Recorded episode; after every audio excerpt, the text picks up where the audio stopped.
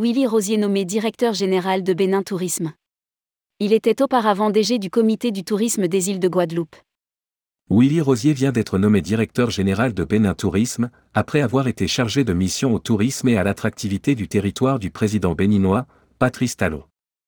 Il était auparavant directeur du comité du tourisme des îles de Guadeloupe, durant une dizaine d'années.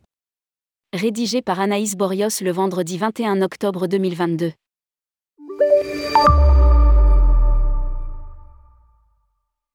De la Guadeloupe. Au Bénin, Willy Rosier fait un bond d'un continent à l'autre. L'ex-directeur général du comité du tourisme des îles de Guadeloupe, CETIG, a été nommé le 19 octobre 2022, directeur général de Bénin Tourisme en Conseil des ministres, pour le compte de la présidence de la République du pays. Un défi colossal et unique dans une vie, selon Willy Rosier, alors que le Bénin fournit des efforts énormes pour le développement économique, social et touristique il faut dire que le pays mise sur sa culture et son histoire pour développer son économie. Plusieurs projets sont attendus d'ici 2024, Musée international de la mémoire et de l'esclavage, MIM, Musée de l'épopée des Amazones et du royaume de Danomé, MEAR, Musée international du Vaudin, MIV. Mais aussi là.